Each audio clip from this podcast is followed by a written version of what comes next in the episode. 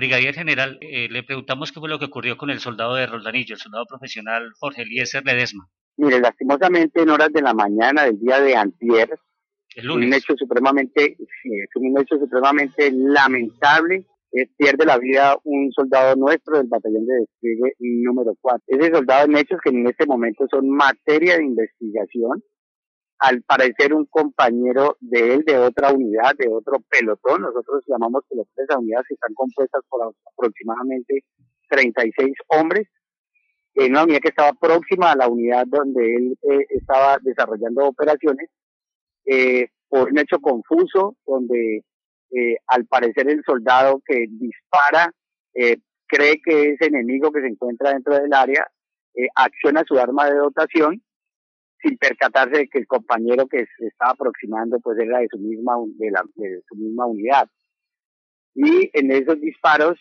eh, impacta en el cráneo de nuestro soldado y la persona muere, muere en forma instantánea.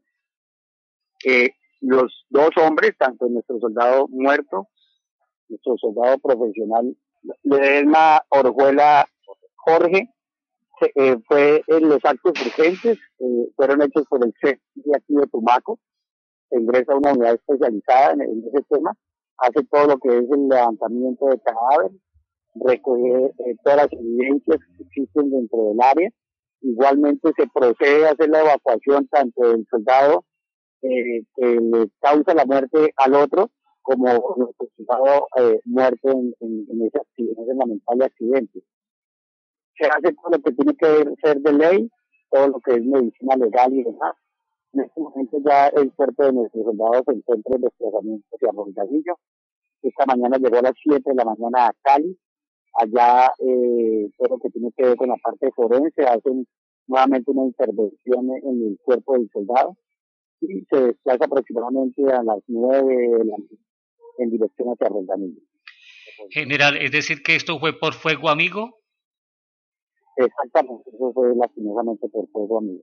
En hechos, como le decía anteriormente, que fue materia de investigación en este momento, ya el soldado está en audiencia en, en, en el juzgado penal militar de Ipiales, se encuentra en este momento en audiencia eh, eh, con respecto a esos hechos, ¿no? Para poder tratar de aclarar todos los eventos. Avanzan las investigaciones sobre este tema, entonces. Sí, señor. En este momento se encuentra ya a media hora de llegar a Rodríguez Valle.